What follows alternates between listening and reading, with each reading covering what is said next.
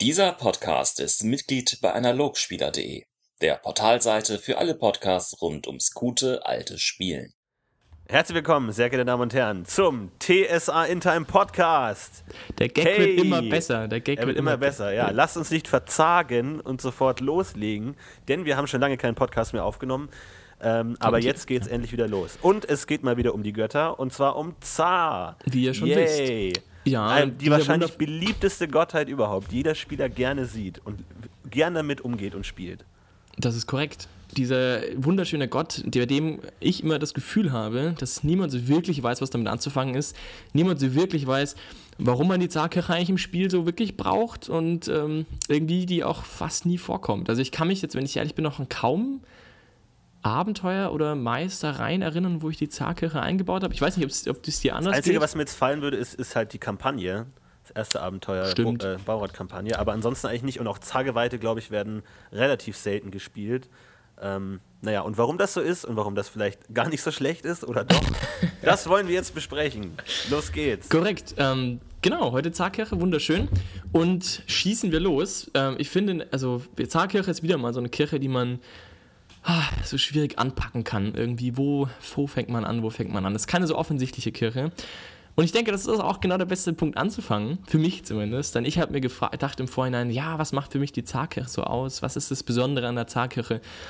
Und ich habe immer diesen Zwiespalt, weil für mich ist die Zarkirche einerseits, wie sie auch meiner Ansicht nach sehr richtig in der Kampagne, in der ersten, ähm, in der ersten Mission, sage ich schon, das heißt Abenteuer, ähm, wie, das, wie sie da dargestellt wird, finde ich nämlich eigentlich für mich, irgendwie war das auch immer so die, die Vorstellung von der Zarkirche. Und zwar eine Kirche, die eigentlich der Pereinekirche gar nicht so unähnlich ist. Die sich auch mit Geburt beschäftigt irgendwie und auch dann natürlich auch so was wie Ackerbau würde ja wieso auch nicht so schlecht reinpassen mit Schöpfung und Erneuerung und Wachstum und so.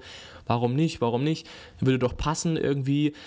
Ewige Jugend und so, das hört sich für mich auch nach prallen Früchten an. Also ich finde irgendwie, dass die Zarkirche für mich eigentlich gar nicht so weit weg von der Pereinekirche war. Also habe ich mich immer gefragt, was ist so der Unterschied? Was macht es denn jetzt aus? Ist ja dann doch was anderes.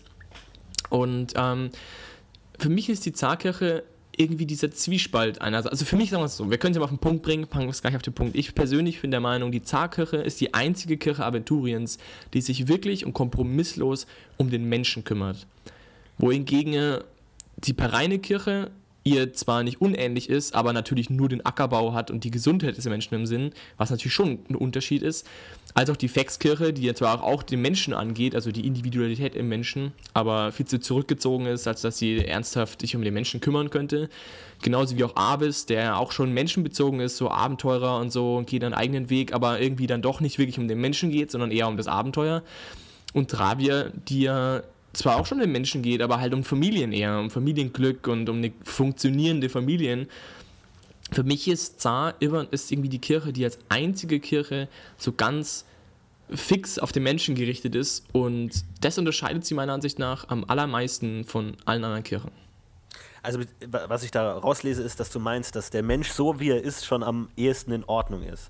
Wohingegen jetzt die Braueskirche sagt, der Mensch an sich ist irgendwie äh, falsch und verlogen und führt nur Schlechtes im Sinn und es braucht eine Struktur der Kirche und der Gesellschaft und der Gerichte, um den Menschen in ge- geordnete Bahn zu leiten. Sagt die Zarkirche, der Mensch an sich ist schon okay, wie er ist. Das einzige Problem, was dem Menschen in seiner Verwirklichung im Wege steht, sind eben Hürden wie Strukturen, festgefahrene Routinen, Geschichten, sondern der Mensch muss sich, wie er geschöpft wurde, eben frei entfalten und eigentlich das, was schon in ihm ruht, von Geburt an nur nach außen tragen und dann ist er der perfekte Mensch. Und es geht eigentlich nur darum, alle Hindernisse, die dem im Weg stehen könnten, zu beseitigen oder möglichst gut damit umzugehen. Eben was natürlich auch die, die ganze ähm, Idee der Konfliktlosigkeit irgendwo mit bekräftigt, zu sagen, ähm, der Mensch hat kein Recht, andere Menschen in ihrer äh, Selbstverwirklichung zu beeinträchtigen oder gar, gar Leben zu beenden, sondern eben in friedfertiger nebenher den natürlichen Zustand des Friedens und der Harmonie herzustellen, ohne eben schlechte Einflüsse zuzulassen. Ja, und ich finde, damit richtet sie sich ja auch, ähm, also ich finde diese, diese Grund, dieser grundsätzliche Ansatz der Menschenfreundlichkeit, sage ich jetzt mal, oder dieser sehr positive Ansatz an Menschen und Individualität an sich, ähm, bedingt auch viele andere Dinge, die daraus dann hervorgehen und die dann eben auch ähm, in solchen Dingen wie dieser klassische Bauern, Priester auch resultieren. Also quasi ein, ein Zargeweihter, der wie ein Bauernpriester funktioniert, also quasi die Rolle eines Reinegeweihten übernimmt, funktioniert dahingehend auch wunderbar, weil dieses grundsätzlich Positive ähm, weitet sich ja eigentlich auf alle Bereiche dann aus. Also dieses grundsätzliche, sagen wir mal, Schöpfungsdenken, also dieses positive, also das Erhalten der Schöpfung ist ja auch, glaube ich, immer der Satz, der gerne mal fällt, auch in Wege der Götter was so ein bisschen vage formuliert ist, aber halt, dass man sich prinzipiell über die Schöpfung als solche oder das, was man hat, freut und positiv denkt. Also, dass man einfach der Welt, wie sie ist, Positives abgewinnt. Und dahingehend ist natürlich auch sowas wie Ackerbau, sag ich mal, das, also die, die, das Leben der Menschen zu unterstützen in allem, was sie tun, ja auch irgendwie nur naheliegend. Oder auch sowas wie Hebammendienst und sowas ist natürlich auch nur perfekt passend. Dazu würde aber auch natürlich passen, sowas wie Erhalten von irgendwelchen naturellen ja, zum Beispiel Wäldern oder Wiesen oder ähnliches, ist ja natürlich auch nur konsequent also, daraus hervorgehend.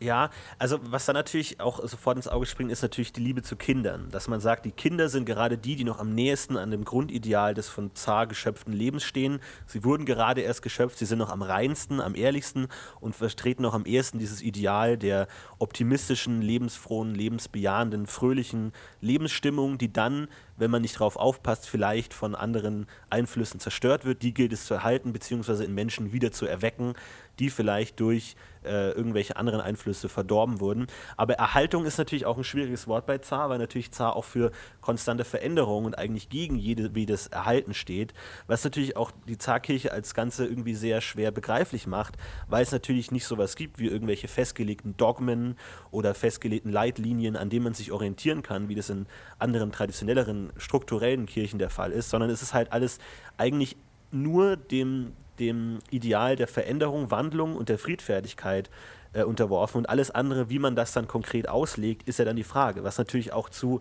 relativ extremen Auslegungen führen kann, weil wenn man das mal äh, wirklich weiterdenkt, der Mensch ist perfekt so, wie er ist und ähm, sozusagen er hat sich nicht zu unterwerfen, hat man natürlich auch sehr schnell progressive antikonservative Strömungen äh, und antiautoritäre Strömungen dabei, die natürlich auch wieder zu Problemen führen können. Also es ist natürlich da, glaube ich, wie bei keiner anderen Kirche so schwer, irgendwie die äh, Gläubigerschaft und Gewaltenschaft zu fassen, weil sie sich einfach der Fassung an sich widersetzen und sagen, es, alles, was wir irgendwann mal entschieden haben, ist morgen sowieso schon wieder egal, weil es geht immer weiter, es gibt immer was Neues, was es an sich sehr schwer irgendwie äh, zu fassen macht und natürlich auch irgendwo schwierig macht zu kontrollieren und vielleicht auch in gewisse Wege ausartet, die vielleicht nicht so sind, wie man sie haben möchte. Ich finde an der Stelle auch ganz nett, immer äh, irgendwie über die Schuldlosigkeit nachzudenken. Also ich glaube, dass die, also für mich zum Beispiel hat, die, hat so eine Zarkirche vor allem so also ein angestrebter Zustand ist sozusagen ein schuldloser Zustand oder ein zwangloser Zustand, der ja sozusagen aus der Schuldlosigkeit herausgeht. Also wenn du sagen mal sagst, okay, äh, ich werde heute Abend das Essen kochen, ähm, dann hat die Zarkirche sagt, also verlangt dann eben zum Beispiel nicht unbedingt, dass du es machst. Also eben, du hast eben dann nicht die Schuld, es wirklich zu tun.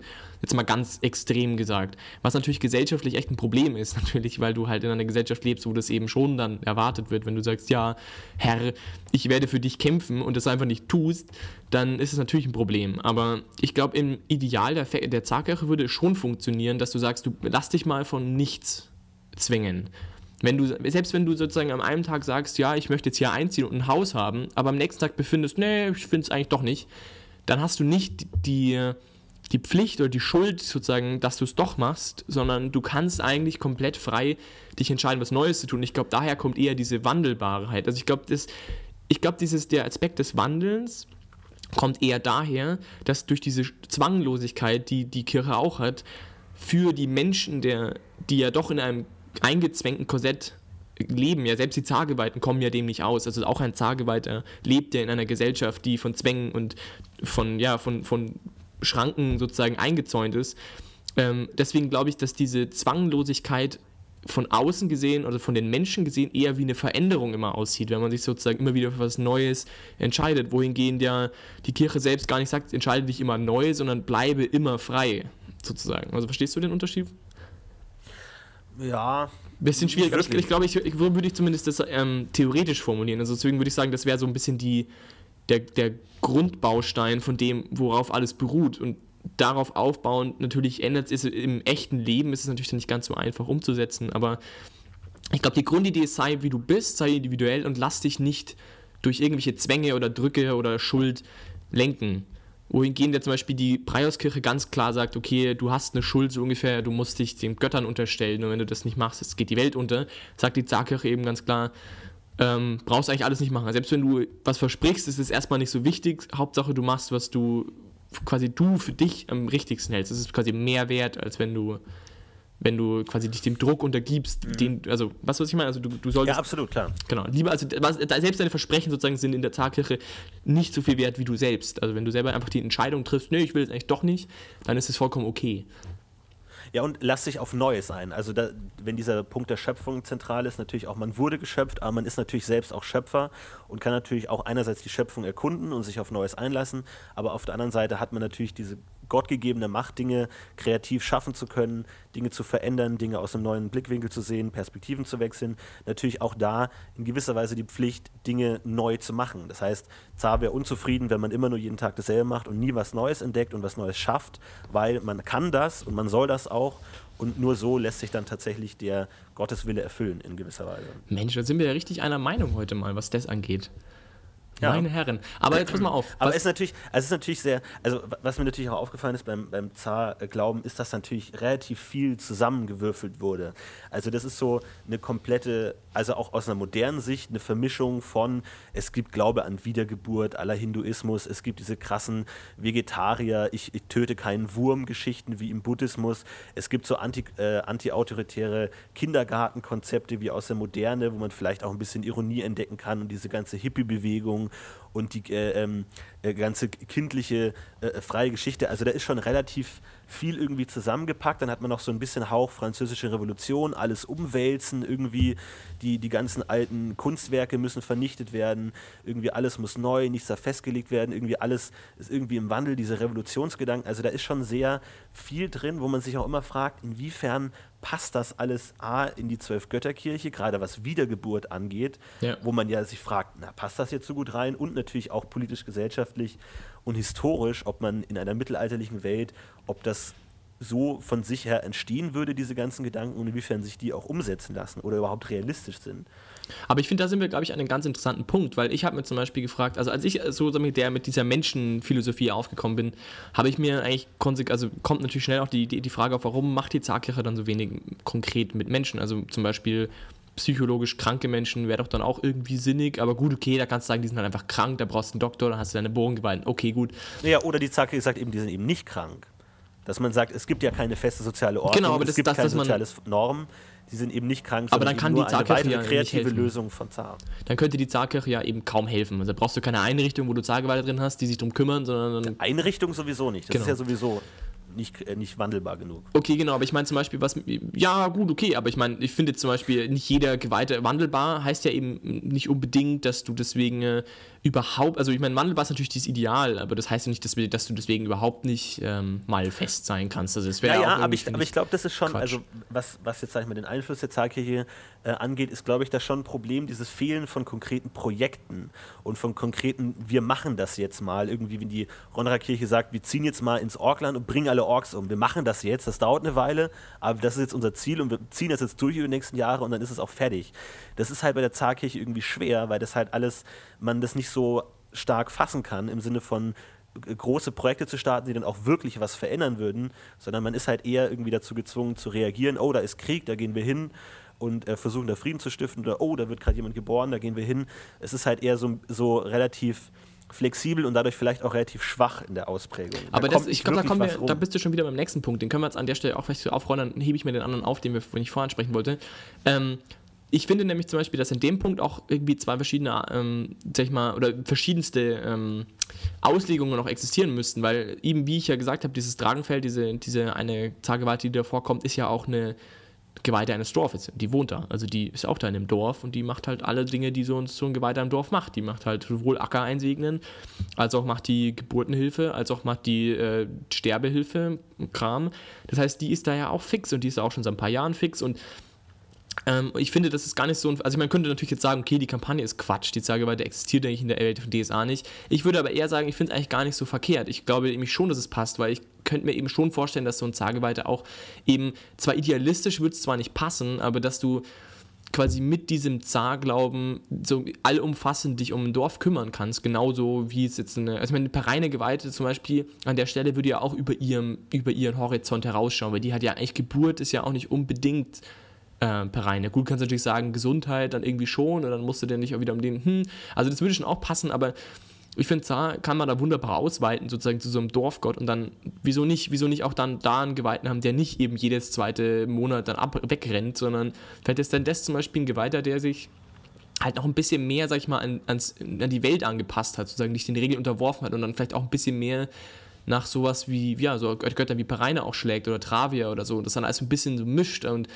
halt dann so ein bisschen breiter aufgestellt ist und halt nicht so ein klassischer, sag ich mal, idealistischer Zageweiter ist. Wohingegen du vielleicht in Großstädten oder halt in Städten, wo du ja, wo, wo das halt nicht so notwendig ist, vielleicht dann da vielleicht das auch zulässt, sozusagen so einen extremen äh, Zageweiten zu haben, der sich genau in all diesen Idealen ja. auch viel mehr verschreibt noch. Also ich könnte mir schon vorstellen, dass du da eine Abtrennung hast. Also ich meine, nur, nur, weil jemand sesshaft ist und eine Verantwortung hat, heißt ja nicht, dass er irgendwie in seiner Art und naturell irgendwie veränderungswürdig und flexibel sein kann. Aber man sieht ja auch in der Baurat-Kampagne, wozu das geführt hat. Ein Pereinegeweihter hätte vielleicht nicht gesagt, oh, ich gucke, wie ich meinem äh, Dorf helfen kann und wir probieren mal was Neues aus und hey, cool, was ist da passiert? Und wir probieren es jetzt alle einfach mal aus und schauen, was passiert und denken uns nichts dabei. Bei einem konservativen Pereinegeweihten wäre das wahrscheinlich nicht so gelaufen. Der hätte gesagt, nein, wir machen das seit immer Jahren so und wir haben immer die gleichen Zyklen und wir säen immer in der Zeit aus und wir ernten immer in der Zeit und alles andere ist störend. Und Zage, die Zageweite dann eher gesagt hat, hey, lass uns doch mal was Neues ja, absolut, was absolut. dann das Dorf letztendlich in den Ruin getrieben hat. Aber das ist dann natürlich eine andere Herangehensweise. Ich glaube, alle Geweihte sind idealistisch, per Definition, weil es sind Geweihte. Sie haben ein Ideal und einen eine gewisse Lebensvorstellung, wie man leben sollte.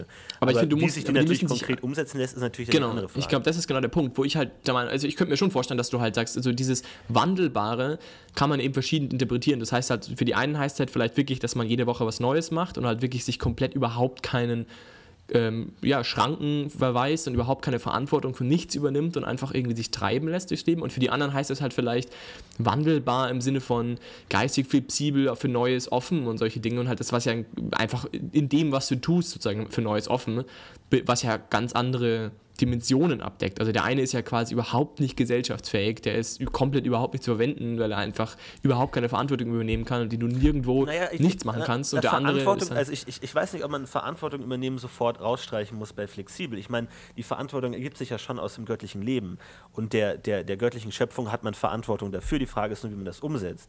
Aber ich glaube, es ist schon ein Unterschied, vor allem also diese tief religiöse Institution des Rituals fällt ja bei Zar zum Beispiel, würde ich sagen, komplett aus. Also du machst Dinge ja immer neu. Also wenn ein Kind geboren wird, dann denkst du dir ein neues Gebet aus und dann machen wir das mal anders und dann machen wir das mal draußen und dann machen wir das mal hier und überlegen uns da was Neues und willst nicht du mal eine Predigt halten oder vielleicht soll ich das machen oder soll bla bla bla, wir arbeiten zusammen oder wir singen ein Lied.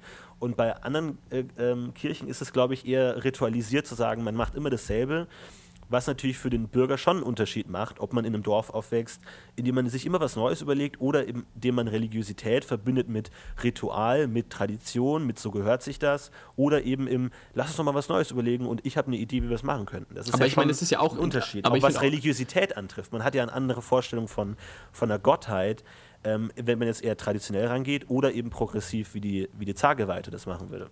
Absolut, aber deswegen muss ja trotzdem die Zageweite in einem Dorf sozusagen alles erfüllen. Und wenn die Dorfbevölkerung halt nur mal konservativ ist, dann, was sie halt in den allermeisten Fällen ist, dann kannst Klar, du halt nicht alles mein, machen. Also du musst dich dann schon ich meine, in einem gewissen, es muss halt, es gibt halt bestimmte Ausprägungen. Und ich meine, für so, einen, für so eine Geweihte, die ähm, in einem Dorf ist und wie zum Beispiel in Dragenfeld irgendwie am Arsch der Welt da irgendwo ist, gelten natürlich ganz andere, also praktische, macht, also macht praktisch komplett was anderes als jetzt, jetzt eine Geweihte vielleicht in der Großstadt machen würde, die sich ja um solche Dinge überhaupt nicht kümmern muss.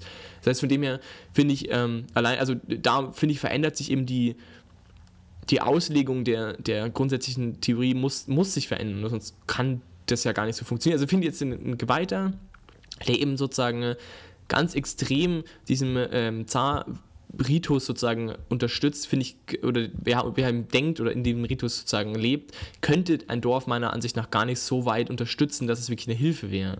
Weißt du, was ich also, nee, es, es, kommt auch, also ich meine, du, du kannst ja eine Schule auch entweder führen wie ein katholisches Internat oder einen antiautoritären Kindergarten im Prenzlauer Berg. Das sind die, die gleichen Aufgaben werden erfüllt und ähnliche Ziele werden erreicht, aber es ist halt eine ganz andere Herangehensweise und auch für die Bewohner des Dorfes eine komplett andere Erfahrung. Aber im Endeffekt ist es die, dieselbe Verantwortung, dieselbe Aufgabe. aber halt einfach eine andere Ideologie dahinter. Verstehe ich trotzdem, ja, verstehe ich auf jeden Fall. Ich würde trotzdem nur sagen, ist, ähm, du kannst nicht ins komplette Extrem gehen mit Bauern. Du kannst ja auch nicht auf ein Bauerndorf in Bayern hier irgendwo gehen und dann sagen, jetzt machen wir antiautoritäre äh, Ja, klar. Da absolut, wirst du halt einfach auf Widerstand stoßen, denke ich mal. Und Absolut. deswegen, glaube ich, passt sich das natürlich dann schon ein bisschen zumindest an. Deswegen, also das, das ist, ja- halt so ein bisschen mein Aspekt. Also der Punkt, den ich meine, ist eben, es gibt diese, diese Spaltung in meinen Augen, eben diese etwas bodenständigere Zarkirche und diese, sag ich mal, die ide- idealistische Zarkirche, die ja dann doch, wie du ja sagst, ziemlich zusammengewürfelt ist, eben auch schwierig, so wie sie existiert, eben auch viel Veränderung äh, aufbietet. Und die Kirche selbst ist ja auch für die Veränderung innerhalb der Kirche bekannt. Also ich meine, es bietet sich ja auch an zu sagen, haben verschiedene Strömungen und die einen sehen halt den und den Aspekt wichtiger als den anderen Aspekt und ähm, die ständige Veränderung ist natürlich ein stetiger Begleiter und die Offenheit im, im Allgemeinen, aber wie weit man, also wie strikt das halt sich ändert. Ich meine, wenn du ein Bauer bist, sozusagen, der der Zarkirche irgendwie anheimfällt oder halt der ein Geweihter der Zarkirche wird, wirst du auch ein anderer Zargeweihter sein am Ende, als wie ein super Kulturbürger, der studiert hat, keine Ahnung was. Ja. Sowas ist ja auch heutzutage ein Unterschied und ich denke mal, es wird im Mittelalter auch äh, da, oder halt, was ist Mittelalter, im DSA-Welt auch einen Unterschied machen, aus welchem Hintergrund du kommst. Und wenn du halt aus einem sehr bäuerlichen Hintergrund kommst, dann wirst du halt immer so ein gewisses Maß an Grundregeln wahrscheinlich einfach auch aufrechterhalten.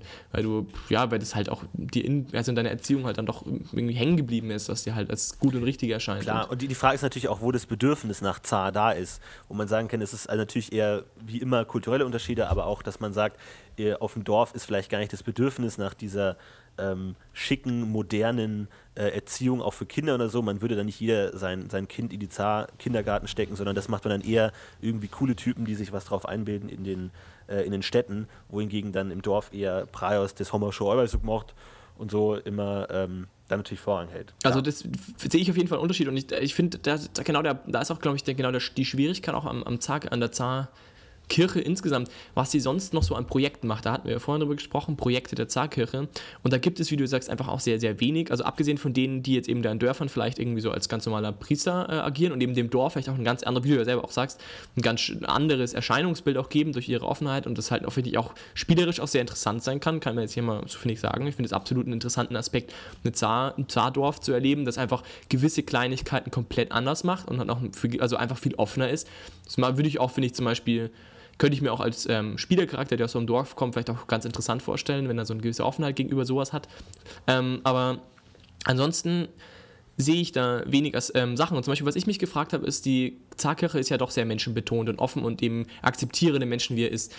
Ähm, und anti-autoritär eben auch in sehr großen Bereichen. Also hat er eine eigene Erziehungs Erziehungsphilosophie, sage ich jetzt mal, wie du selber sagst. Aber ich habe wenig gelesen, ich weiß nicht, vielleicht korrigiere mich, wenn ich falsch liege, aber ich habe wirklich äh, eigentlich kein einziges Mal von irgendwelchen Zarhäusern gelesen, die in irgendeiner Weise Leute beinhalten oder diese, diesen erzieherischen Aspekt oder diesen Menschen, diese Menschenphilosophie in irgendeiner Weise an Leute herantragen würden. Also ich habe da absolut nichts Ja, aber das in meinem ist, Kopf. das, da muss man halt dann auch wieder in Zar denken. Ich glaube, es gibt jetzt auch nicht irgendwie die, den Zar-Kindergarten, wo man jeden Tag um 8 Uhr hingeht und dann wieder geht, sondern es ist halt eher wieder lose Strukturen. Also das kann natürlich der Tempel sein, dann hat man natürlich durch diese Hebammenfunktion der Zargeweihten äh, auch die Möglichkeit, da schon früh an Kinder heranzukommen und die Eltern kennenzulernen und sagen, hey, wenn das Kind mal Lust hat, kommt doch vom Tempel vorbei und wir malen ein Bild und singen ein Lied und bla bla bla und hier und da und begleiten die, die Mütter ja auch oft während der Schwangerschaft und danach und so, da kann man ja schon rankommen und auch dann ist natürlich auch mal die Frage, wie, wie das dann konkret aussieht, ob es dann da eine Schule gibt, wo das stattfindet oder ob die sich dann irgendwie mal auf der Blumenwiese treffen und hier und da oder ob man einfach so den Zargeweihten kennt und die Kinder mögen den total und gehen da immer hin jeden Nachmittag.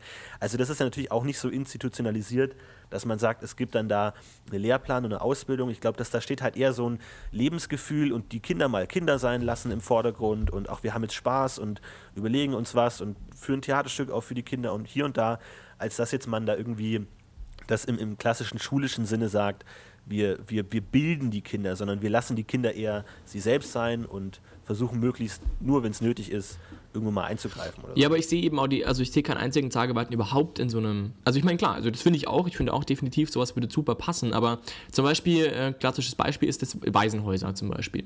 Ähm, Habe ich, also es macht die Travierkirche, zumindest nach meinem Wissen, ähm, ziemlich flächendeckend, solche Dinge, passt natürlich auch zur Travierkirche, aber warum hat der Zar überhaupt keinen Einfluss drauf? Da könnte ich, also ich könnte mir einerseits vorstellen, dass du zum Beispiel in einer horasischen Stadt vielleicht zum Beispiel, die einfach auch ein sehr offenes Weltbild hat, vielleicht ein Konglomerat aus verschiedenen Gemeinden irgendwie oder dass verschiedene Kirchen sozusagen sich da einklinken, ähm, zum Beispiel auch die Zarkirche, vielleicht auch die Raya-Kirche, wer weiß, aber ähm, sag ich mal, die da irgendwie so einen Einfluss haben oder so, oder aber habe ich überhaupt ja, ich, keinen, ich, ich, also ich würde ich würde meiner Ansicht nach zumindest passen, tendenziell. Ja, ich, ich glaube nur, dass es andere Herangehensweisen sind. Also ich meine, so ein Waisenhaus so zu bauen und in Schuss zu halten, ist ja auch ein großer bürokratischer und institutioneller Aufwand, was eher dann zu Travia passen würde, die sich dann eben um die Grundversorgung kümmern, dass die Kinder ein Dach über dem Kopf haben und was zu essen kriegen und dann nachmittags gehen sie halt mit dem Zargeweihten raus und singen ein Lied. Und das ist halt, da kann natürlich sagen, der Travia-Geweihte würde sagen, ja, hier die im Flausen im Kopf und so und eigentlich ist es viel wichtiger, dass sie irgendwie ein geordnetes Sozialleben haben und dass man sie irgendwie aufklärt und dass sie wissen,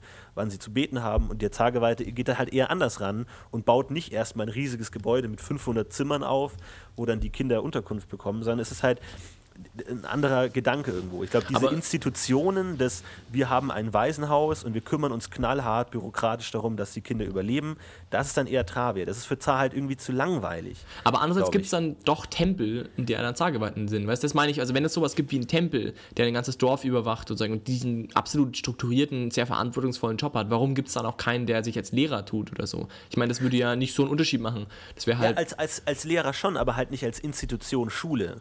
Wenn man da hingeht und man, der, der sagt, hey, soll ich dir was über die Vögel erzählen und bla bla, dann passiert aber warum das schon. Denn nicht? Warum denn nicht? Ich würde, würde doch passen. Ich finde das jetzt nicht so abwegig. Warum nicht? Warum bist du, bist du als Zargeweihter, oder von mir aus lass es kein Zargeweihter sein, dann lass es halt Laienpriester sein, die sich so einfach diesem Lebensmodell so anfreunden und sozusagen das als, muss ja nicht mal ein Geweihter sein. Aber warum gibt es ja, warum hat die Zarkirche keine keine Einflüsse auf, auf Erziehung in gar keine Weise. Also warum ist das so komplett fern der, Doch, der Erziehung? Doch, glaube ich, hat sie, hat sie schon, aber halt nicht systematisch sie, sie hat halt schon Einflüsse da, wo sie an die Kinder rankommt. Und ich glaube, die Kinder suchen ja Zar irgendwie, weil da macht es halt Spaß. Und das ist halt immer so der, äh, die, die doofe Schule und dann die, die, die coole Sache danach, dass man irgendwie Travia kümmert sich eben um das Handfeste.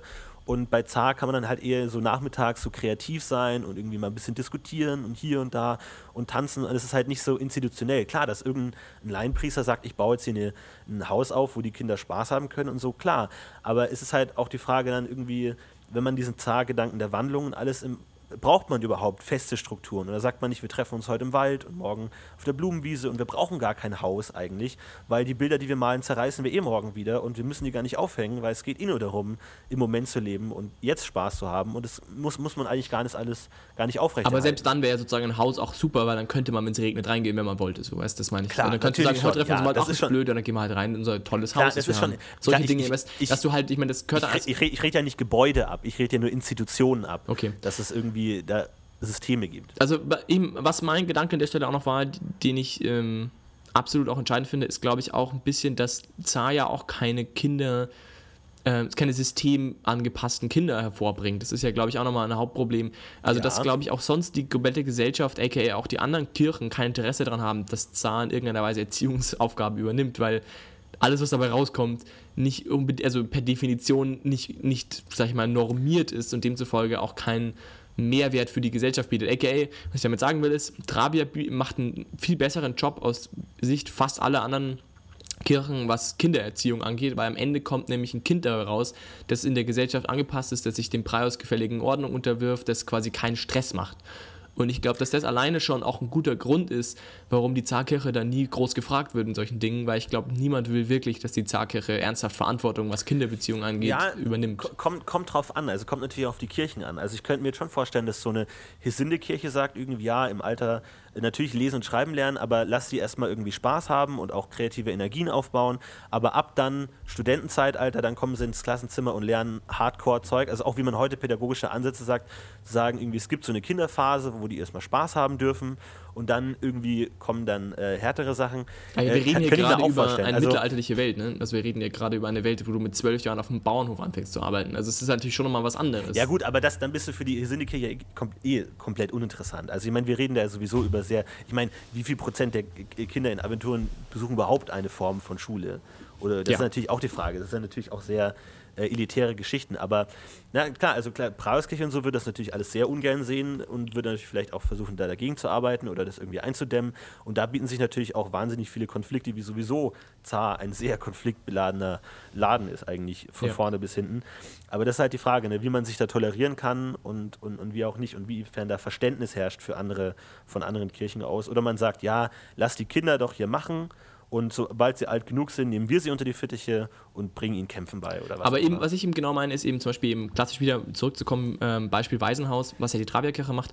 Ähm, Finde ich eben an der Stelle ähm, gerade da ein gutes Beispiel, warum das Sinn macht, weil ich glaube, wenn da halt, wenn du halt Waisenkinder hast, die ihre Eltern verloren haben wegen keine Ahnung was und da halt irgendwie landen mit sehr jungen Jahren, wenn du die halt einfach mal acht Jahre lang machen lässt und dann anfängst, irgendwie Struktur in die Kinder zu bringen, könnte es halt schon zu spät sein, denke ich mal, wenn du als Preisgeweihter das siehst oder als Traviergeweihter. Und deswegen glaube ich, dass du Klar. halt gerne mal ähm, das gleich mal ein Travier in die Hand gibt, die ja auch nicht streng ist und die Kinder, die lässt die Kinder ja grundsätzlich auch mal machen, aber halt nicht so konsequent und nicht so Aber das ist halt auch natürlich eine, eine, Frage dann der Überschneidungen. Also ich glaube, es gibt, gibt wenige Orte in Aventurien, wo der knallhart konservative Preisgeweihte im selben, in derselben Stadt wohnt wie die super äh, anti-autoritäre, hey, lass mal machen, äh, Hippie-Zargeweihte. Das sind ja auch regionale Unterschiede. Und ich glaube, da, wo die Brauskirche so knallhart ist, da gibt es dann das auch nicht wirklich. Und eben andersrum. Also Absolut. ich weiß gar nicht, inwiefern sich das immer so krass überschneidet oder es einfach regionale Unterschiede sind. Finde ich auch. Aber pass auf, dann können wir ja gleich mal an der Stelle mal ganz spannend, was, was wären denn für dich so ein paar Ideen, was du Zar machen könnte? Weil ähm, ich für mich, für meinen Teil, fällt es immer sehr schwer, Tagebilder einzubauen. Ich habe Schwierigkeiten, schöne Charaktere zu bauen, der Zageweiten, wie deren Tagesablauf so absehen, aussehen könnte. Weil ich meine, natürlich hast du die wandernden Zageweiten und die alles jeden Tag anders machen, aber wie realistisch ist denn das, dass ein Zageweiter jeden Tag was anderes macht? Immer. Also ich würde mich zum Beispiel, also aus dem, was wir jetzt so gesagt haben, zum Beispiel, was mir als Bild, das sich mir so aufdrängt, wäre zum Beispiel ein ein Geweihter, der sich zum Beispiel in der Kleinstadt wohnt und ähm, für Kinder oder für Jugendliche ähm, halt immer wieder sich sozusagen mit denen trifft, um dann einfach ein bisschen was zu machen, irgendwelche Geländespiele halt irgendwie wegzugehen. Einfach ja, irgendwie so, so ein Streetworker auch irgendwo. So ein Streetworker auch, ja, irgendwie sowas, sowas wäre so ein bisschen ja. Bild, der halt irgendwie einfach, durch, der einfach unterwegs ist irgendwie in, seine, in seinem Revier und sich halt einfach so ein bisschen um Leute kümmert und vielleicht auch irgendwie immer wieder so, so ein bisschen, es hat lustigerweise eigentlich gar nicht so, äh, hat eigentlich Anleihen von Raya auch, die sich natürlich eine andere Gesellschaftsgruppe richtet ähm, die sozusagen immer so, wie wir auch im Raya-Podcast besprochen haben, so ein bisschen, sag ich mal, eventmäßig unterwegs ist, was aber halt natürlich die kultivierte Gesellschaft angeht. Ähm, ist Zar vielleicht ein bisschen so eventmäßig unterwegs, was, ähm, ja, was Kinder und Jugend angeht, also Kinder- und Jugendarbeit sozusagen, also was natürlich auch mal, ähm, ja genau, pass auf, erstmal das und dann zum, zum, zudem natürlich aber auch ähm, halt auch Menschen mit Problemen, die müssten ja eigentlich auch angesprochen werden. Also was, was kannst du dir da vorstellen, dass dann irgendwie sowas wie ähm, ja, Seelsorge stattfindet? Oder? Ja, in gewisser Weise da hat man natürlich auch mit dem Punkt des Neuanfangs gute Karten, dass man auch jemanden, der alles verloren hat, äh, passt ja perfekt in die Philosophie von Zar zu sagen, es ist gut, dass du alles verloren hast, weil nur dann kannst du jetzt einen Neuanfang wagen und ein besserer Mensch werden und es geht alles wieder von vorne los. Und, ähm, vergiss die Schuld, vergiss die, vergiss die Zwänge aus alten Genau, Tagen. ja, vergiss gestern, denk an morgen und es geht weiter und das lässt sich natürlich auch gut machen. Da kann man natürlich auch viel Verzweiflung entgegenwirken. Okay, also du würdest ihn vor allem auf die Straße stellen und halt im Gespräch sozusagen. Es ist, es ist halt schwierig. Es ist halt, äh, dadurch, dass es so unterschiedlich ist, wirklich schwer zu sagen. Es, es Aber würdest halt du zum Beispiel sagen, also würdest du sagen, ähm, deine Zahlgeweihten wären dann, also sagen wir mal, du bist Zahlgeweihter oder du wirst, oder du musst ja nicht mal Geweihter sein, aber du bist halt in irgendeiner Weise der Zarkirche ähm, angetan und möchtest in ihrer, ihrem Dienste arbeiten, würdest du dann ähm, sagen, du bist, also dieser Aspekt der Veränderung ist vorherrschend in, der, in dieser Menschenschicht, dass du sagst, okay, sie machen immer wieder was anderes? Oder würdest du sagen, so einem Zargläubigen, ähm, der wird irgendwann mal einen Punkt finden, der ihm zusagt und den dann lange Zeit machen? Zum Beispiel jemand hat einfach Kinder sehr gerne und ähm, entschließt sich dann einfach dazu, zum Beispiel sowas wie für Kinder zu machen und dann sozusagen in einer Stadt hauptsächlich Kinder- und Jugendarbeit zu machen, solange er halt darauf Lust hat, sprich ein paar Jährchen und dann irgendwie, also solange das quasi auch konsequent zu machen und dann sozusagen vielleicht möglicherweise seine äh, Aufgabenfeld verändern oder würdest du sagen, der ist viel fluktuativer und es ist noch viel mehr Wandel in der Kirche? Nee, also ich glaube, so gewisse kleine Projekte muss es schon geben, sonst äh, hat es ja auch keinen, keinen Sinn. Aber natürlich gibt es eine Flexibilität. Aber es gibt das ist natürlich auch wieder sehr unterschiedlich. Also ich meine, es gibt ja zum Beispiel mit, mit Strömungen wie den Freiheitskämpfern oder echten wirklichen Revolutionären, die versuchen, den Staat zu stürzen oder zu behindern, wo es geht. Das sind natürlich dann schon andere Kaliber, wo man sagen kann, das sind irgendwelche Untergrundorganisationen, die versuchen, den revolutionären Gedanken von Zar umzusetzen. Das ist dann natürlich auch mit einer anderen äh, Investition des eigenen Lebens irgendwo ähm, verbunden. Klar, es gibt da natürlich auch viele Auslegungen. Oder du bist halt der, der Buddhist, der den ganzen Tag betet und durch die Wege zieht und irgendwelche Vögel beobachtet und irgendwie guckt, äh, wie der, der, das friedliche Leben seinen Lauf nimmt. Ist halt sehr, sehr unterschiedlich. Ne? Also es gibt da wirklich viele Auslegungen. Aber wenn du jetzt äh, als Meister jetzt mal so ganz spontan, was wäre so dein erstes Bild von dem Zahlgeweihten, dass du so in den Kopf springt? Also wo würdest du ihn jetzt so hinsetzen? Ne? Hast du da gerade was da? Schwer zu sagen. Nee, nicht wirklich. Das ist Okay. sehr unterschiedlich, je- nachdem, was man gerade braucht. ja, okay. Okay, naja, okay, alles klar. ähm, okay. Ähm, ja, finde ich auf jeden Fall, finde ich gut. Äh, finde ich passt auf jeden Fall ganz gut. Was sagst du zum Thema Hippie-Aspekt? Das finde ich auch ein ganz großer Aspekt, der, also da gehört natürlich diese Gewaltfreiheit dazu, Ja. da gehört dieses grundsätzliche Farben, bla und dieses ganze Smoke Your Dope Ding, ähm, was ja doch, sag ich mal, also man, ich muss, ist erstmal Punkt eins, ich muss sagen, man kann es nicht abstreiten. Die Sache ist definitiv so also hippie-mäßig angelehnt, das liest man immer wieder. Ich finde, das lässt sich nicht einfach äh, absprechen. Fraglich ist es natürlich, ob das spielerisch in irgendeiner Weise gut ist. Also für ich für meinen Teil würde sagen, es mag zwar sein, dass es so geschrieben ist, dass es sehr, sehr gut passt, aber es macht eigentlich nur Spiel kaputt, weil du eigentlich nur respektlos, also du, du verlierst halt den Respekt vor diesen Geweihten. Äh, weil, du, weil sie sind halt, werden halt lächerlich, sie werden irgendwie auch nicht mehr ernst zu nehmen, was sie ja eh schon schwerfällt in der Zarkirche, also dieses ganze offene und, sag ich mal, ein bisschen Fluktuative macht sie ja eh schon so ein bisschen lächerlich, weil sie sich an keine festen, also an keine, also zum Beispiel, sie, sie halten sich halt nicht an Dinge, die funktionieren, sondern sie probieren auch lieber mal was Neues aus, was halt oftmals auch schon ein bisschen eigenartig rüberkommt. So, warum machst du das jetzt so seltsam? So, warum isst du die, das Essen mit der Hand, so ungefähr? Ähm, und deswegen glaube ich, du machst damit nur den Respekt vor den Gewalten kaputt, was äh, meiner Ansicht nach, glaube ich, nicht gut fürs Spiel ist. Ja, es ist natürlich schon, schon ein Problem. Also natürlich ein oberflächlicher Respekt wird erstmal flöten gehen. Aber dann ist natürlich die Kunst, es dann irgendwie hinzukriegen, dass man sagt, ja, eigentlich hat er schon recht. Äh, irgendwann hinzukriegen, dass er dann eigentlich der ist, der am meisten Respekt verdient, weil man dann auch sieht, dass es viel mehr Kraft kostet, eben Gewalt zu entsagen, als Gewalt anzuwenden und solche Geschichten. Äh, wenn, wenn der Zageweide seine, seine Botschaft richtig in den Mann kriegt und in, als, als gutes Vorbild lebt. Aber natürlich ist natürlich auch eine Mission, erstmal irgendwo festgefahrene Strukturen aufzubrechen. Und da ist es natürlich, klar, kann man natürlich scheitern, wenn man sich lächerlich macht oder eben sagen, die aus der Zuschauerschaft, die dann eben vielleicht da eher empfänglich sind, äh, zu Imitationen anzuregen. Aber es ist natürlich schwierig und es ist natürlich auch extrem schwer umsetzbar. Also ich weiß nicht, ob du jetzt schon in Richtung, wie kann man äh, Zageweite tatsächlich im Abenteuer Heldenleben spielen, äh, willst gehen, aber es ist natürlich schwierig. Aber es, war, es war mal auch die Frage, inwiefern äh, sich, sich das sowas äh, umsetzt. Also ich meine, du kannst natürlich vegetarisch essen und so, das ist natürlich alles kein Problem.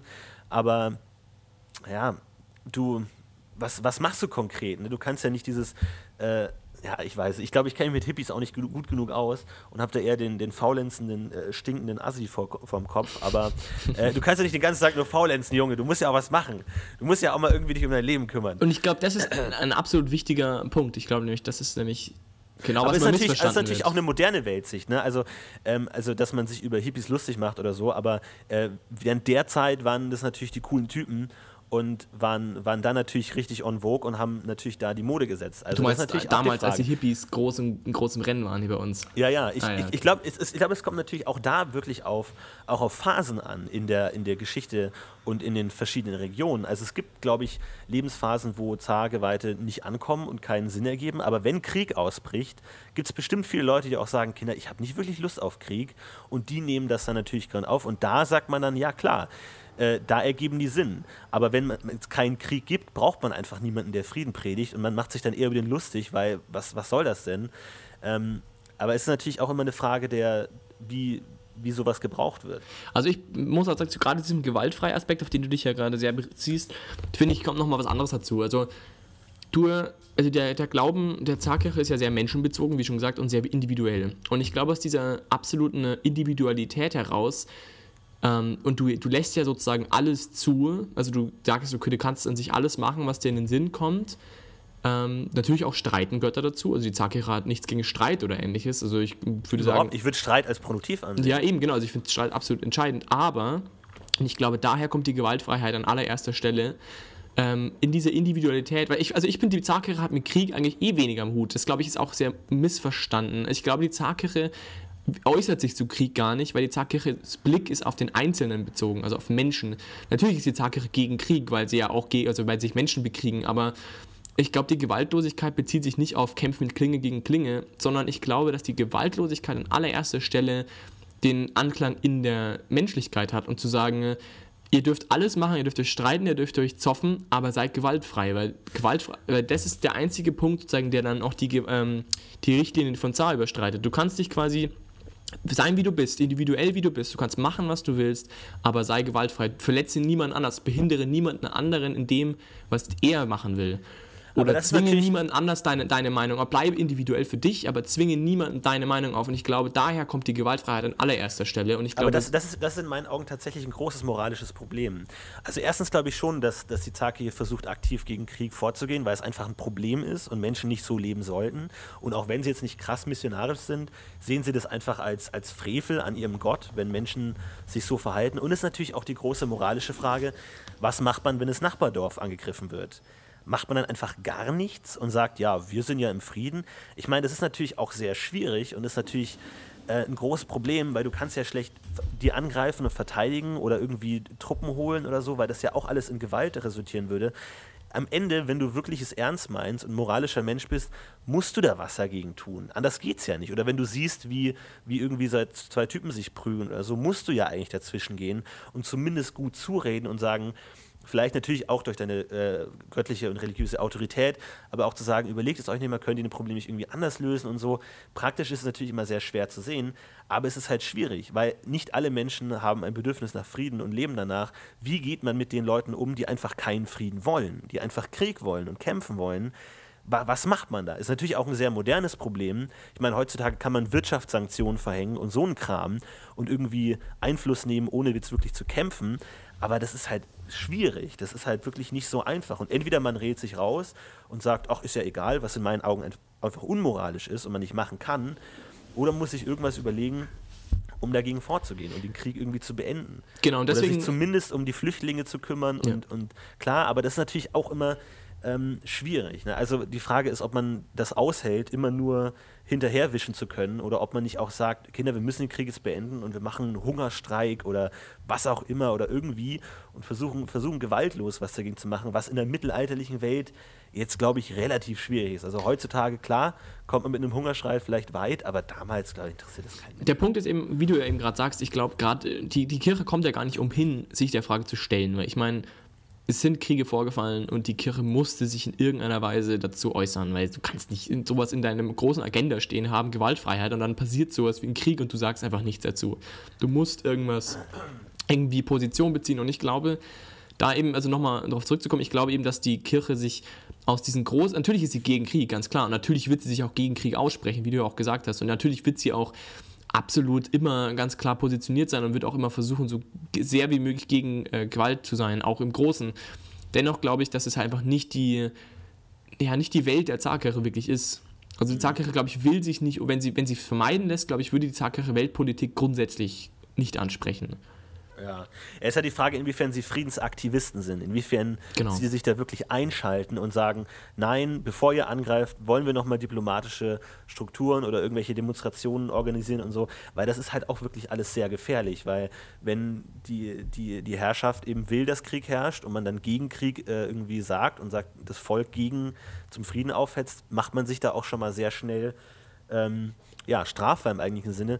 Das ist natürlich auch so ein großes Problem, weil ähm, also, also einerseits habe ich oft das Gefühl, dass ähm, man auch irgendwie anti-autoritär und anti-Unterdrückung und ähm, sowas einsetzt, aber auf der anderen Seite ist natürlich immer die Frage, wie.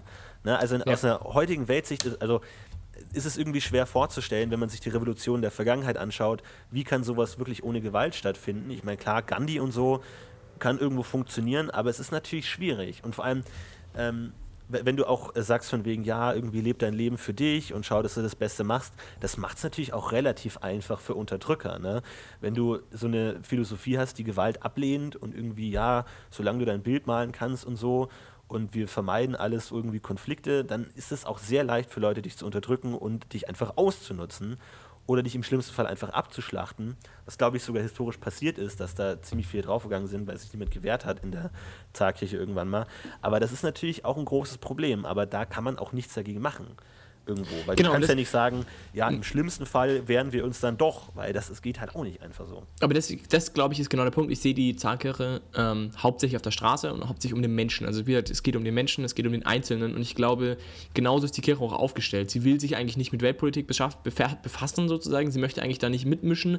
Natürlich, natürlich haben sie ganz klare Stellungen, aber sie würde es gerne vermeiden. Und ich glaube, wenn es dazu kommt, dass du wirklich dein Nachbardorf angegriffen wird und du sozusagen du handeln musst als Tageweiter, glaube ich, wirst du halt einfach entscheiden, wie du dich, wie du es halt für richtig findest in dem Moment.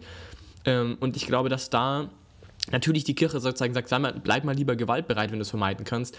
Aber ich glaube, dass für diese ganzen weltpolitischen äh, Sachen einfach auch keine Antwort bietet. Also ich glaube nicht, dass die Zarkirche in irgendeiner Weise zitiert werden kann für was tun wir jetzt in diesem Kriegszustand. Das ist einfach nicht die Kirche, die du fragst und das liegt einfach daran, dass die Philosophie der Kirche, glaube ich, auch nicht wirklich auf Menschenmassen zugeschnitten ist, weil du willst ja nicht sagen, ja, liebes Dorf, macht mal, macht das Dorf mal, was es will, so ist es ja auch wieder nicht. Es gibt ja klar Reden, der Schmied macht seine Schmiedesachen und das wird die Zarkirche ja auch nicht sagen, nö, musst du nicht machen, sondern die wird schon auch sagen, ja, wäre schon gut, wenn wir einen Schmied hätten.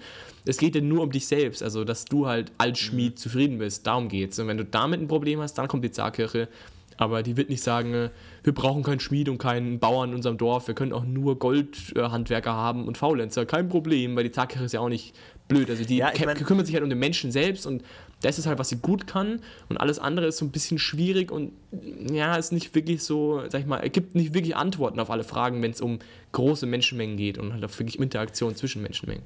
Ja, man muss natürlich immer wieder sagen, es gibt natürlich da auch unterschiedliche Auslegungen Klar. und so, aber auf der anderen Seite, glaube ich, ist die Zarkirche auch davon überzeugt, dass sich auch jeder Konflikt ohne Gewalt lösen lässt.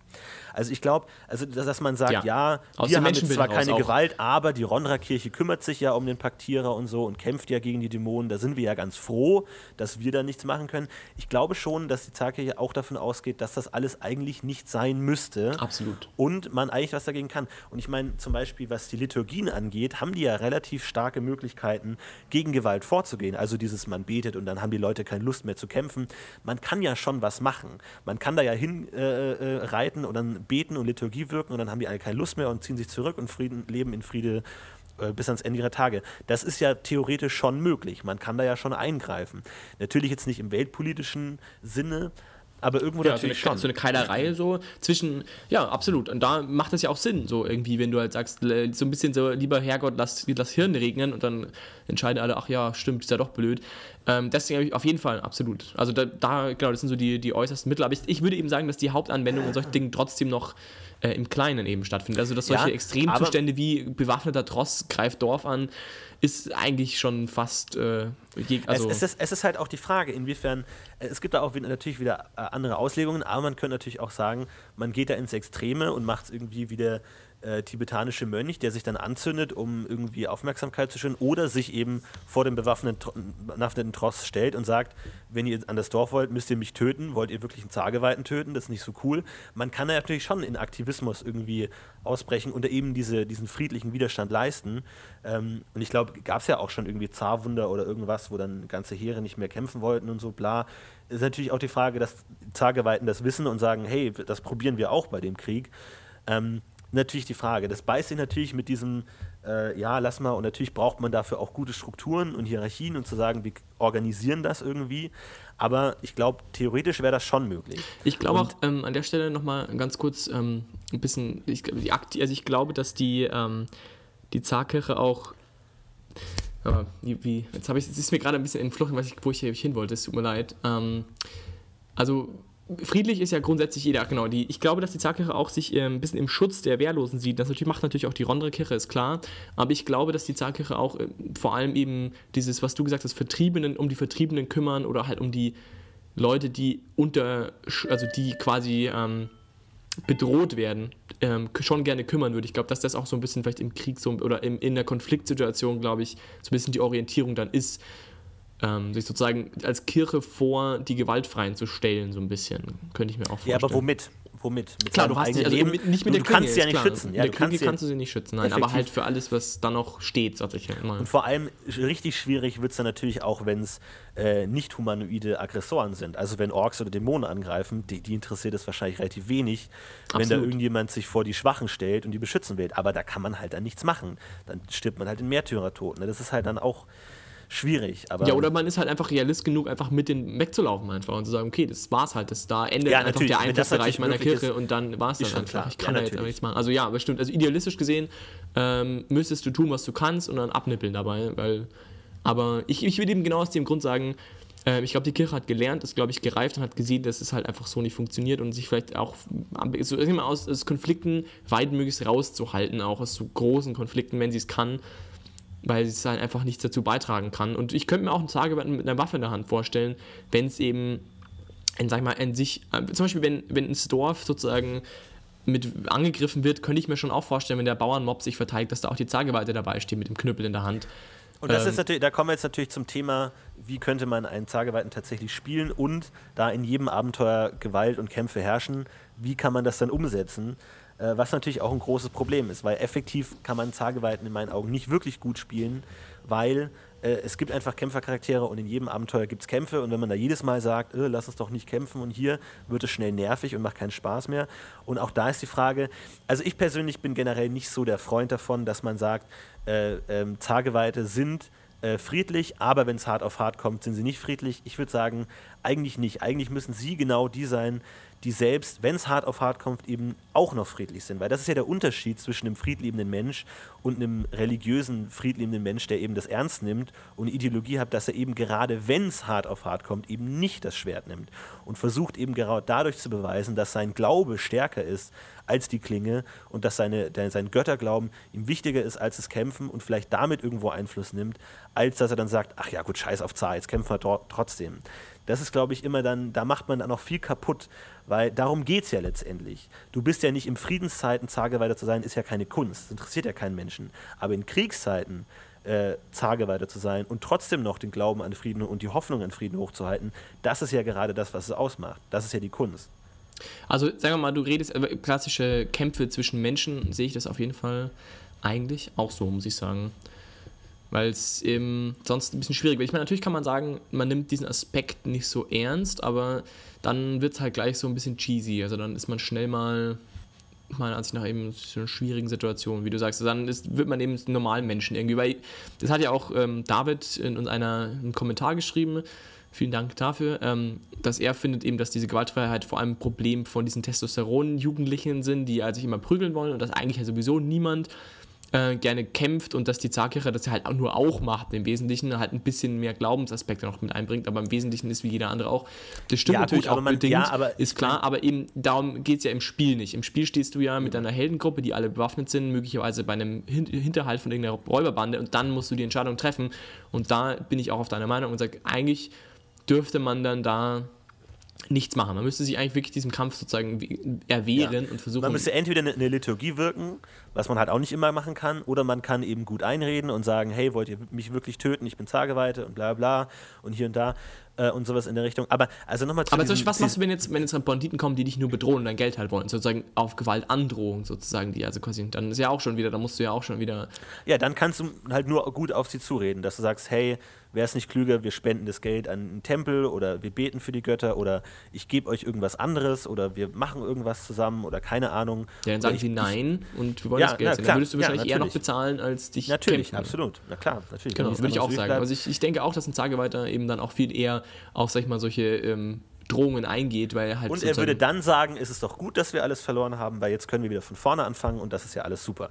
Aber, äh, aber zu dieser Gewalt- und Testosteron gesteuerte pubertären Geschichte. Äh, ich finde, das ist ein bisschen schwierig, weil ich meine, man spielt ja ein Abenteuer. Und erstens, wenn man offizielles Abenteuer spielen will, dann muss man kämpfen. Das ist oft so. Wenn man natürlich immer nur Spezialabenteuer und Politik und Intrigen und whatever Abenteuer spielt, okay, gerne.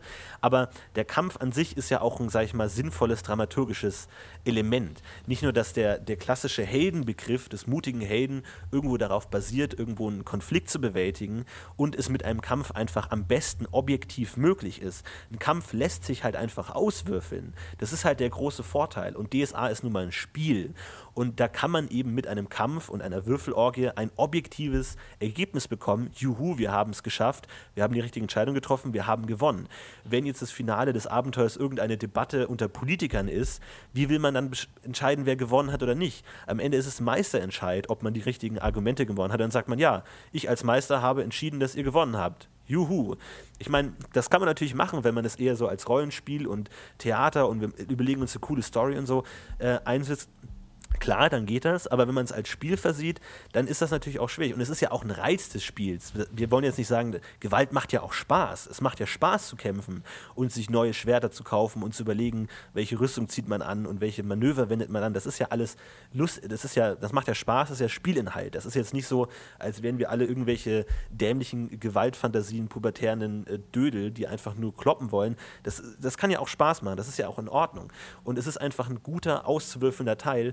Und das braucht man einfach in einem Spiel, finde ich, dass man objektive ähm, Orientierungen hat, um sowas machen zu können. Weil ansonsten ist es halt schwer darzustellen. Ansonsten ist man dann sauer auf den Meister, weil er sein Argument nicht äh, in der Diplomatierunde sein Argument nicht gelten lassen hatte oder man würfelt dann immer auf Überreden und so. Das ist halt blöd. Kampf lässt sich halt in einem Abenteuer gut umsetzen und es ist ein guter dramaturgischer Moment. Und Absolut. das, das lässt sich halt nicht nehmen. Und äh, Zageweiter, der ständig irgendwie dabei hängt und dann sagt, lass es nicht kämpfen und ständig Liturgien wirkt und dann muss man immer reden und so, da würde ich echt sagen, dass das wird nerven irgendwann. Und natürlich, wenn, wenn die Gruppe darauf ausgelegt ist und funktioniert, klar, aber man hat dann doch immer einen äh, Söldner und einen Krieger dabei und den Bogenschützen, Elfen und whatever so ist es nun mal einfach. Und man kann sich natürlich super tolle Sachen drumherum überlegen. Aber wenn jemand sagt, nein, ich will meinen Ronderer Gewalten heute Abend spielen, dann kannst du schlecht sagen, ja, wir beten jetzt bei jedem Kampf und kämpfen nicht. Weil dann ist es halt einfach ein OT-Konflikt, der irgendwie nicht gut funktioniert. Man kann sich alles mit Sonderabenteuern gut zurechtlegen, aber normalerweise einfach nicht. Da ja. kann man einfach nicht friedlich spielen. Für mich ist ein Sageweiter auch absolut, wie du sagst, eher so ein Paddock-Elf. Äh, nicht Paddock-Elf, nein, äh, elfischer Elf. Also schwierig konsequent gespielt sehr schwierig und das gilt eben auch vor allem dafür. Und ich glaube, wie du auch sagst, ich glaube, dass ein Zageweiter im Spiel, wenn der Meister nicht drauf eingeht, was er natürlich machen kann, der Meister kann natürlich schauen, dass der Zageweiter immer bei Kämpfen nicht dabei ist, zum Beispiel, wäre eine Option, den andersweitig beschäftigt. Oder man redet mit dem Zageweiten und sagt, du bist halt jetzt nicht da, damit die anderen Spieler ihren Spaß haben. Also ganz OT gesehen natürlich, aber so könnte ich mir das schon vorstellen. Aber ich glaube auch, dass du, wenn du nicht das haben willst, dass der Zeigeweiter sich immer davor stellt und quasi nicht kämpfen will, wenn du das nicht immer haben willst, dann, und was wahrscheinlich schon wahrscheinlich auf Dauer auf die Nerven geht, musst du dich halt irgendwie eine Lösung finden, ja. Also man, man, man, kann, also ich meine, es bietet natürlich auch interessantes Potenzial. Absolut. Dass der Zageweite einfach dann mit verschränkten Armen daneben steht, die anderen kämpfen lässt und danach anfängt zu schimpfen, dann ist es natürlich auch interessant. Und wie geht die Gruppe mit jemandem um, der einfach sich weigert mitzukämpfen und mitzuhelfen? Haben die irgendwann noch Bock auf den? Das sind natürlich alles tolle Konflikte. Hat der noch aber die Bock Frage auf ist, halt, ist die Frage. So. Auch. Aber die Frage ist halt auch, das kann halt auch sehr schnell ermüden, wenn man das halt bei jedem Kampf immer wieder dieselbe Routine, wenn man das cool umsetzen kann und cool spielen kann, klar, aber das ist, glaube ich, eher die Ausnahme. Glaube ich, so wollte ich es eben auch gerade sagen. Also ich glaube auch, also man kann das alles super machen und ich, gerade wenn der Meister darauf eingeht, glaube ich, kann ich da wahnsinnig tolles Spiel entwickeln, weil ich meine, jeder Konflikt in der Gruppe ist auf jeden Fall tolles Spiel wert. Ähm, dafür bietet sich die, Zarkirche auf jeden Fall super an. Du, man kann, denke ich, auch bestimmt total spannende so Aspekte der Zarkirche auch bespielen, die ähm, auch mal ganz neuen Wind auch in so eine Spielergruppe bringen. Aber, und das ist eben das große Aber, diese Gewaltbefreiheit ähm, konsequent gespielt und die macht irgendwie auch nur konsequent einigermaßen Sinn, gibt immer zumindest Probleme. Natürlich kann man immer sagen, wenn du, wenn du, du fühlst dich bedroht als Tageweiter, dann würdest du natürlich trotzdem kämpfen, weil du einfach um dein Leben kämpfst. Das macht auch meiner Ansicht nach vollkommen Sinn, alles okay. Also wenn du einfach Angst hast, kein Problem, dann kannst du auch gerne kämpfen und so. Es gibt auf jeden Fall genug, genug Argumente, warum du doch kämpfst. Dann finde ich, sollte es aber auch immer ein Problem mit dem Charakter sein. Also dann sollte der Charakter sich damit auseinandersetzen.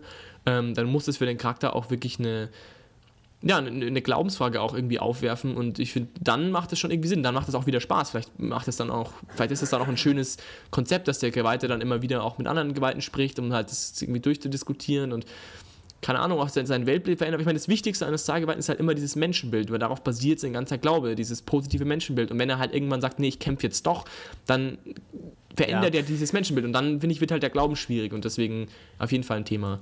Es hat dann natürlich auch die Frage, wie man Gewalt fasst. Also ich glaube, wenn man jetzt gerade in diesen eher revolutionären, äh, progressiven ähm, Ästen der Zarkirche denkt, also ich meine, sowas wie das auch reale Naturaktivisten machen, dass sie irgendwelche leerstehenden äh, Fleischfabrikhallen anzünden und da versuchen, irgendwie aktiv zu werden, ohne jetzt Menschen oder Tieren konkret zu schaden, das kann ich mir schon vorstellen, dass man da versucht, ähm, irgendwie Häuser abzureißen oder irgendwelche Dinge zu behindern oder irgendwas, mhm. äh, irgendwie eben ohne jetzt körperliche Gewalt, aber in gewisser Weise schon ja. eingreifend äh, zu agieren, das kann ich mir schon vorstellen. Absolut, ich glaube, es, geht, es geht halt immer um den Menschen, glaube ich. Es geht immer um den Menschen. Wenn du halt niemand, wenn du den Menschen nicht beeinflusst, dann glaube ich, ist es, ist es ähm, alles. man kann da natürlich auch irgendwie da in, in, die sächsische Variante reingehen, dass man dann irgendwie denen in der Nacht die Waffen klaut oder irgend sowas in der Richtung Mhm, ja. und irgendwie da was macht. Das geht natürlich in besonderen Fällen bestimmt, aber nicht immer. Aber das, glaube ich, ist schon eine Möglichkeit. kreative also das, Konfliktlösung halt. Also ist es, das glaube ich, das sind jetzt auch nicht so diese klassischen Sozialpädagogen-Labertypen.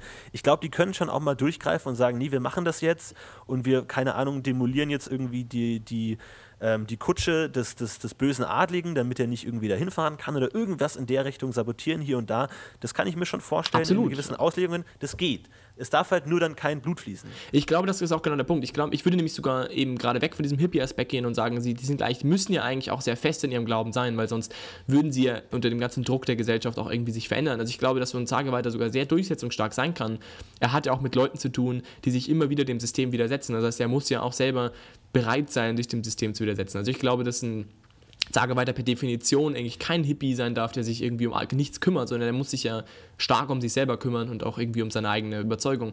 Und deswegen traue ich mir auf jeden Fall solch was zu. Aber wie du sagst, ich glaube, das, also das bis zum Blut, glaube ich, würde er gehen. Und sobald es halt wirklich zu einer handfesten Auseinandersetzung kommt, oder zumindest wenn er das mehr oder weniger mitbedingt, eine handfeste Auseinandersetzung, dann, also ich würde halt immer genau diesen Punkt, diesen menschenfreundlichen Punkt untersetzen. Er möchte halt niemanden in seiner Mensch, also er möchte niemanden ähm, quasi in seiner Menschlichkeit beeinflussen, sondern ihn quasi einfach durch Aktionen außenrum geschickt ähm, den Kampf umgehen. Zum Beispiel könnte ich mir auch vorstellen, wenn der Meister äh, in so eine Gruppe mit Sargewalten auch eine konfliktfreie Lösung eines Konflikts anbietet, irgendwelche Möglichkeiten. Ne? In dem Abenteuer ist es ja auch denkbar, wenn sich was Kreatives ausdenkt, dann ist es bestimmt auch spannend, wenn sich, die, wenn sich der Herr Sargewalter sozusagen darum bemüht, eine konfliktfreie Lösung, die jetzt mal außer ein Ich quatsche halt mit den anderen irgendwie hinausgeht, wie zum Beispiel Sabotage oder äh, irgendwelche Brandanschläge oder Ablenkungsmanöver oder ähnliches, ähm, kann ja auch total interessant sein, um, um ein tolles Spiel zu generieren, aber das ist natürlich immer situationsbedingt.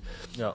Gerade auch im Aspekt, du hast ja gesagt, es gibt auch sehr radikale Strömungen in der Kirche, also wirklich revolutionäre Strömungen. Ja, also es, ich meine, da musst nicht du ja auch Mord und Totschlag, aber gerade was, sag ich mal, Ja? Oh Gott. ich glaube, wir hatten gerade Skype-Delay irgendwo. Ja, tut mir leid, aber schieß Ja? los.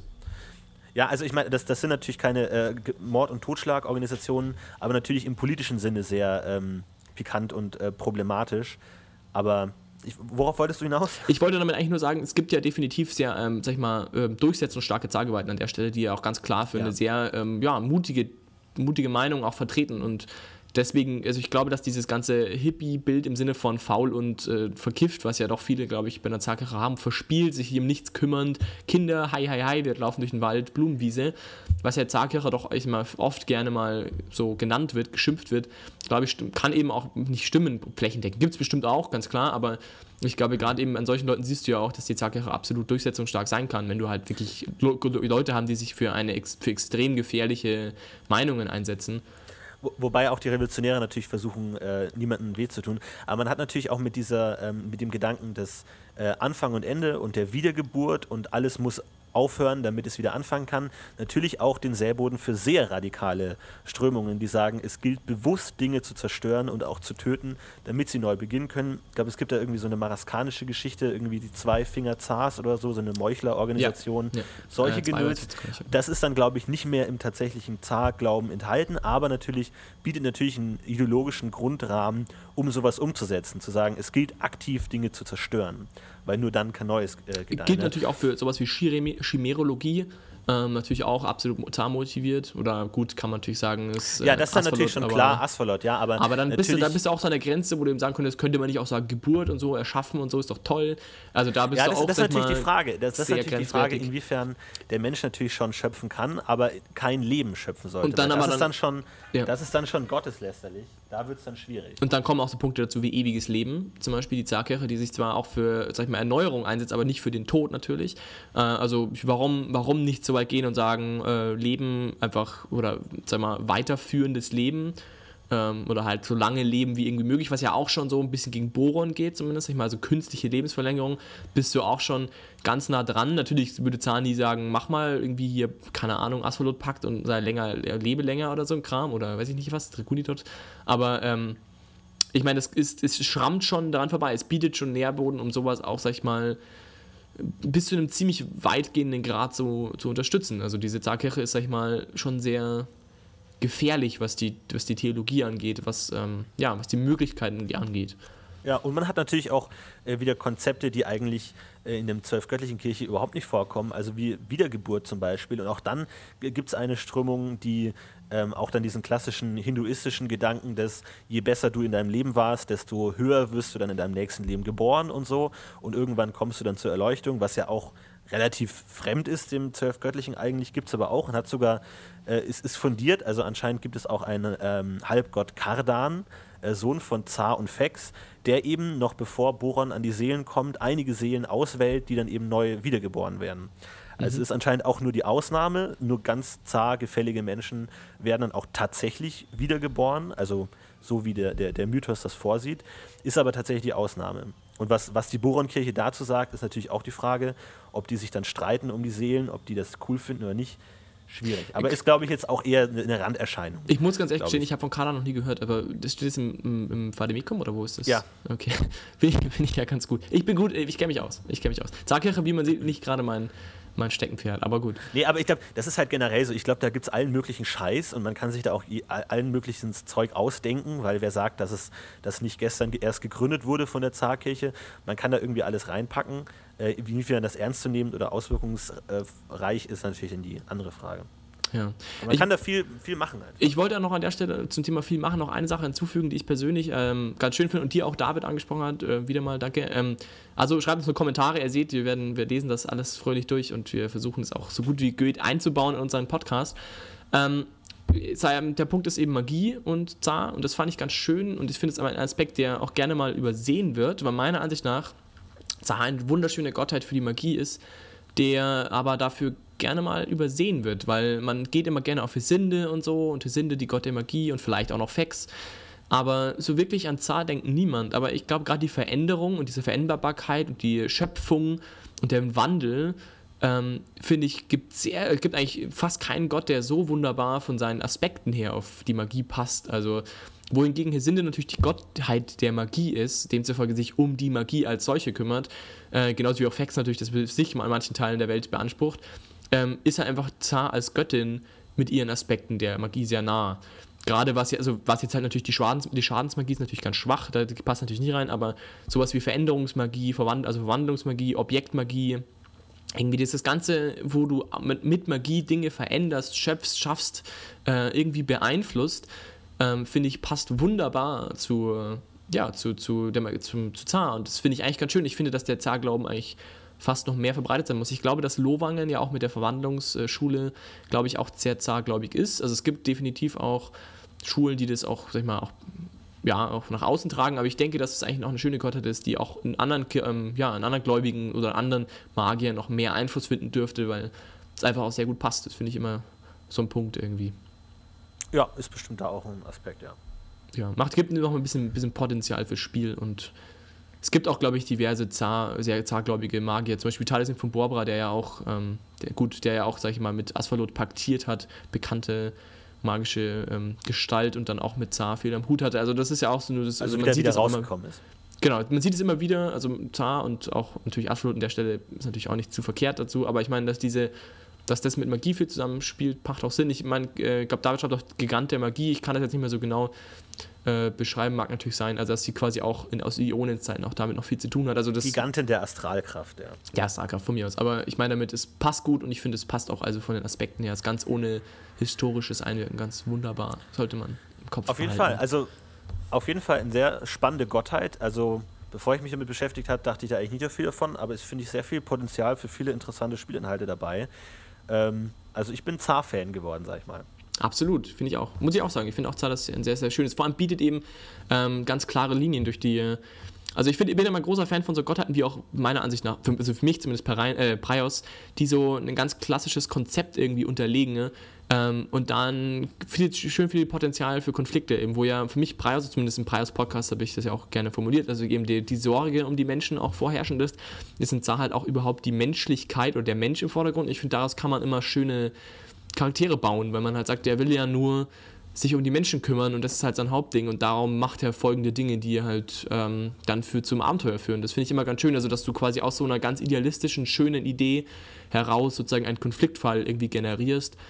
Und das finde ich passt eben bei Zar auch wunderbar, also weil es eben eine sehr einfache und sehr vernünftig, also sehr, sehr, sehr gut verständliche Grundidee hat eben hat, sich um die Menschen Ja. zu kümmern. Also Individualismus zuzulassen und sich um die Menschen zu kümmern. Finde ich eben einen schöne, schönen Punkt. Na gut. Absolut. Also ich denke Ja. mal, wir haben alles, oder? Dann äh, danke ich dir recht herzlich. Ich danke euch fürs Zuhören und natürlich immer, wie immer, wenn ihr äh, Anmerkungen habt, Kritik und uns einfach komplett fertig machen wollt und moralisch erniedrigen wollt, dann bitte das alles in den Kommentaren. Äh, wie setzt ihr Zar ein? Habt ihr schon mal in Zargewalten gespielt? Wie funktioniert das mit der, mit der Friedfertigkeit? Klappt das oder klappt das nur in besonderen Abenteuern? Äh, welche Erfahrungen habt ihr da gemacht? Würde uns interessieren. Und natürlich auch, wie eure Meinung ist, inwiefern äh, Zar sich in die Weltgeschichte einmischt oder nicht oder wie man sich das alles vorzustellen hat und was mit Zar ist. Was eure Meinung zu Zar? Was eben, ja genau, gerade diese Kriegsproblematik und Gewalt würde mich mal sehr interessieren, wie ihr das löst und habt ihr schon mal gezeigt, weil ihr selber gespielt und vielleicht dieses Problem behoben. Also nur raus damit. Und kommentiert brav, ihr habt das ganz brav schon uns immer gemacht. Toll, toll, Lob, Lob. Ansonsten stehen natürlich auch noch einige andere Götter bevor, äh, zu denen ihr jetzt auch schon eure Meinung abgeben könnt. Da könnt ihr unter dem Reiter kommende Folgen auf dsa-intime.de eure Meinung schon abgeben, dass wir da, wenn dann die Folge stattfindet, darauf eingehen können. Und äh, ja, wie immer freuen wir uns über jede Beteiligung jeder Art. Wunderbar. Lieb, vielen Dank, lieber Florentin. Dann hören wir uns ganz bald wieder mit Bis der nächsten zum nächsten Folge. Mal. Viel Spaß beim Spielen. Bis dann. Ciao. Macht's gut. Tschüss.